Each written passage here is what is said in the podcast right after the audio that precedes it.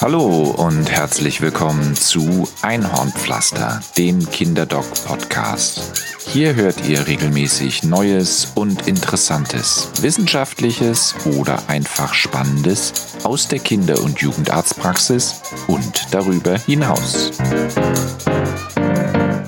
Ich komme zurück in meine Praxis und die ersten Patienten warten auf mich. Vor allem aber eine U3, die erste Vorsorgeuntersuchung draußen beim Kinderarzt für die jungen Eltern. Immer eine spannende erste Begegnung. Viel Spaß bei diesem Kapitel.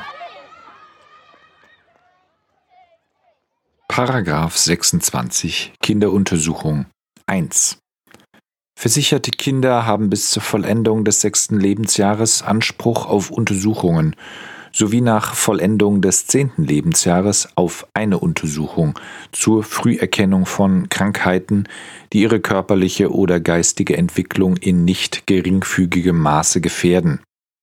Aus dem Sozialgesetzbuch Nummer 5. Philofax Eltern. Das erste Mal beim Kinderarzt. In der Praxis warten zwei Familien auf mich. Jungeltern mit ihrem Säugling zu U3 und drei Geschwister mit Mutter. Alle schauen mich erwartungsvoll an, bis auf den Säugling im Maxikosi, der stummert noch seinen Mittagskeksschlaf. Der Blick der wartenden Patienten, wenn ich durch die Tür komme. Eine Mischung aus Erkennen des Typs als der Doktor und der Erwartung, dass ich mich nun sofort um sie kümmere der Emergency Room Effekt.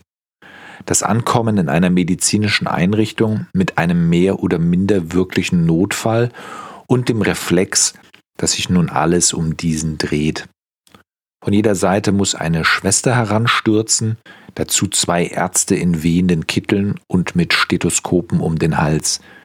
Das Röntgengerät wird herbeigekarrt und ein wichtiger Mann, der Doktor, ruft wichtige Anweisungen an das Personal. Moin, sage ich in die Runde und öffne meinen Anorak.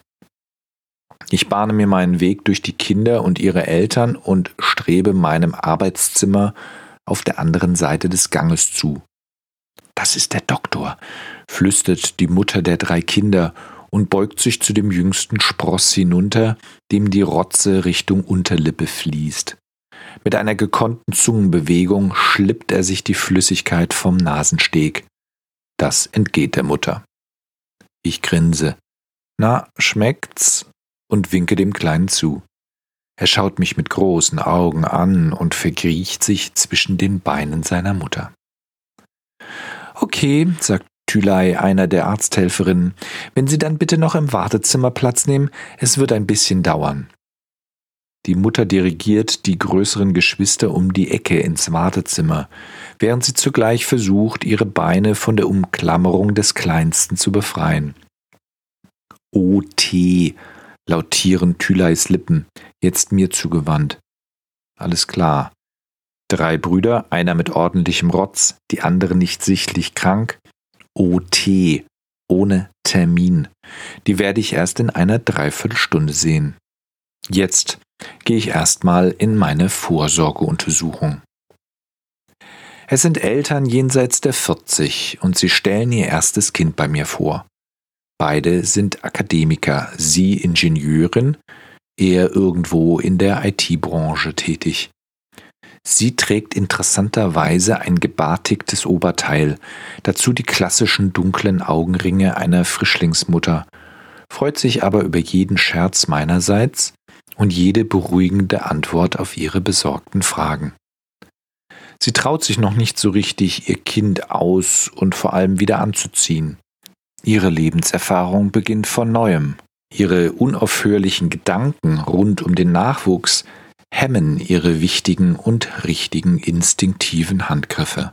Vielleicht hat sie auch Angst, vor mir etwas falsch zu machen.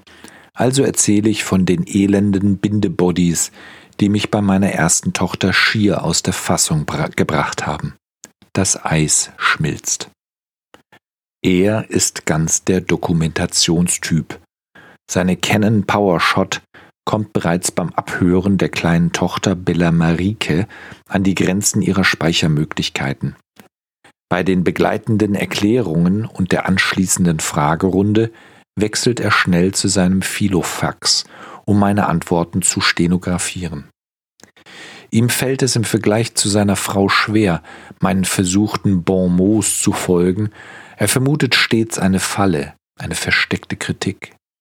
Er fragt sehr genau nach Zeitvorgaben, nach Rhythmen im Tagesablauf, nach Messlöffeleinheiten beim Milchflasche füttern und ob das Beifüttern nach dem fünften Monat nun heißt, dass man nach dem vollendeten vierten Monat oder während des beginnenden sechsten Monats beginnt. Nach einleitenden Worten, den Fragen nach dem Befinden von Eltern und Kind, der Bestätigung, dass sich Gewicht und Größe des Kindes gut entwickelt haben, denn das ist wichtig, folgt die Untersuchung am Wickeltisch. Die Tochter der beiden ist ganz entspannt. Vielleicht wurde sie kurz vorher noch gestillt. Sie schaut bereits ganz aufmerksam in die Welt. Das ist nicht mehr das gestresste, eben erst in diese Welt geworfene Neugeborene. Sie folgt bereits meinem Blick, dem Licht des Otoskops und sogar der kräftigen roten Farbe meines Stethoskops. Ich höre zuerst ab. Dann habe ich das schon erledigt, falls die Geduld des Kindes nachlässt und die Untersuchung im Weinen unterzugehen droht. Dann kommt die Kontaktaufnahme, das Hochnehmen im Handtuch, das Angesicht zu Angesicht zwischen Kinderarzt und seinem Patienten. Dies ist ein schöner Moment nur zwischen mir und dem Säugling. Auch wenn es nur der Bruchteil einer Sekunde ist, so scheint alles um mich herum zu verschwinden, wenn es gelingt, den Blickkontakt aufzubauen, zu halten. Ich erzähle viel, ich turtle, ich plappere, ich komme mir ein wenig dämlich dabei vor, aber egal, ich bin schließlich gerade alleine mit mir und dem Kind. Aber es geht auch um die Beurteilung der Fontanelle, der Augenstellung, der Kopfform, Ohren, Nase, Mund, der Zahnreihen und des Gaumens. Meine Finger wandern über die Schlüsselbeine, die Arme hinunter, lassen sich vom Greifreflex des Säuglings umklammern, tasten weiter vorsichtig zum Bauch. Meist der erste Krisenmoment, wer mag das schon? Aber unsere Heldin lässt alles geschehen. Die Beinform, die Bewegung in allen Gelenken, das Genitale. Schließlich drehe ich das Kind auf den Bauch, beobachte ihre Bewegungen, ihre sogenannte Spontanmotorik, sehe, ob sie bereits ein oder zweimal den Kopf hebt.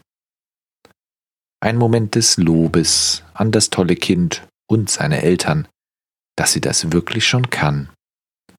Und auch bei Herr und Frau Philofax zeigt es Wirkung. Am Ende stehen die unangenehmen Untersuchungsschritte, ein Leuchten in die Ohren, vielleicht in den Rachen, ein Heben des Kindes aus der Bauchlage in die Schwebelage, für viele Kinder ein Moment der Unsicherheit. Und für viele Eltern ein Moment der Angst, instinktiver Angst vor dem Fallen des Kindes. Da braucht es erklärende Worte, was hier alles passiert, und stete Worte an das Kind, dass eben nichts passiert. Heute allerdings ertappe ich mich bei dem Gedanken, was wäre, wenn dem Kinderarzt genau in diesem Moment in der Schwebelage das Kind tatsächlich mal entgleiten würde und ob das schon mal jemals jemandem passiert ist. Kaum auszumalen. Jede U3 endet mit einem Ultraschall der Hüftgelenke.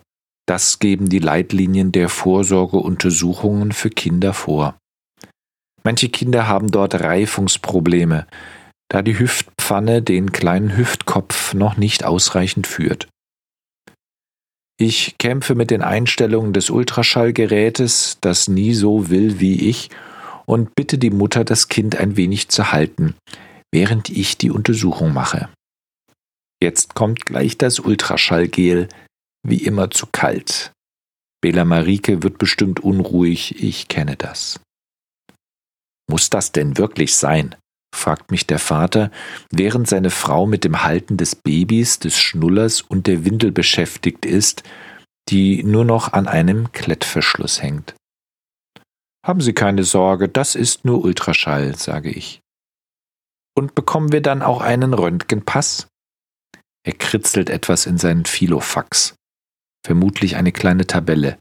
Untersuchungen Tochter, Röntgenuntersuchungen eine. Nein, wie gesagt, das ist Ultraschall. Aber gefährlich ist das nicht? Ganz sicher weiß man das nicht. Ich bin immer zu ehrlich. Großer Fehler. Der Vater hebt die Augenbrauen. Aber man würde sicher keine solche Untersuchung bei einer Schwangeren machen, wenn das so gefährlich wäre. Und das kennen Sie ja schon. Seine Frau nickt zustimmend. Aber das ist schließlich ein Kind, erwidert er. Richtig. Das hatte ich bis dahin nicht bemerkt. Was für ein Fauxpas meinerseits. Aber ich übe mich in Gelassenheit. Ich halte kurz inne und lehne mich zurück. Die Kleine echauffiert sich gerade. Schallwellen haben eigentlich keine krankhaften Auswirkungen, solange sie nicht in Spitzen kommen, wie in der Disco oder über den Kopfhörer. Das hier ist ein Ultraschall. Fürs menschliche Ohr nicht wahrnehmbar, aber es ist eine hervorragende Untersuchungsmethode, gerade bei Kindern, um ihnen Röntgenstrahlen zu ersparen. Man könnte die Hüfte auch röntgen. Ach nein, der Vater winkt ab. Aber richtig gefallen tut dir das ja nicht gerade, oder? Dann kann es wohl auch nicht so harmlos sein. Das stört wohl eher das Nacktsein und Festhalten als der Ultraschall. Hm, macht der Vater. Ich frag mal immer lieber, sonst machen Ärzte ja schnell Dinge, die ungesund sind und die man eigentlich nicht möchte. Ja, ist es so? frage ich. Er nickt wissend. Nun mal keine Sorge, bei mir können Sie sicher sein, dass ich nichts an Ihrem Kind mache, was Sie nicht wollen oder Ihrem Kind nicht gut tut. Und in diesem Fall ist es schlicht eine Vorsorgemaßnahme, um zu erkennen, ob die Hüftpfanne schon ausreichend den Hüftkopf umschließt. Denn wenn man das nicht erkennt, soll ich wirklich? Ich beiße mir noch zweimal auf die Zunge, dann kann der Hüftkopf auf Dauer aus dem Lager gleiten und das Kind wird nie richtig laufen lernen. Jetzt rutschen die Augenbrauen noch ein Stück höher. Die Mutter mustert ihren Mann mit vorwurfsvollem Blick, aber er winkt schon ab. Nee, nee, machen Sie mal, machen Sie mal. Er widmet sich wieder seinem Philofax. Sie sind beide sehr besorgt um ihre Tochter und liebevoll dazu. Mir geht das Herz auf bei so viel Nähe und Wärme. Sie haben vielleicht lange auf sie gewartet. Sie haben sie vielleicht geplant, vielleicht auch nicht. Vielleicht haben ihre Pläne nicht funktioniert oder sie mussten erst sich selber finden. Vielleicht sollte erst alles gesichert sein. Vielleicht hatten sie auch früher keine Zeit und keine Gelegenheit. Vielleicht hat sich die Gelegenheit auch nicht die Zeit genommen. Nun ist ihre Tochter da und sie freuen sich, und nun müssen sie ihre Familie finden, müssen sich befreien von ihrer Lebenserfahrung und ihrem beruflich geschulten Denken. Nun braucht es ein wenig instinktives Gefühlshandeln, mehr Bauch, mehr Normalität. Herz haben sie genug. Ich hoffe, ich kann Ihnen helfen. Wenn Sie mir als Arzt vertrauen, kann ich Ihnen manche Gedanken abnehmen, die Ihr intuitives Handeln vielleicht lähmen und die statt einer spontanen und gesunden Reaktion die Unsicherheiten verstärken. Eine U3-Vorsorge und ich habe ein gesundes, properes Töchterlein gesehen. Und diese drei hier werden's schon schaffen. Sicher auch ohne den Philofax.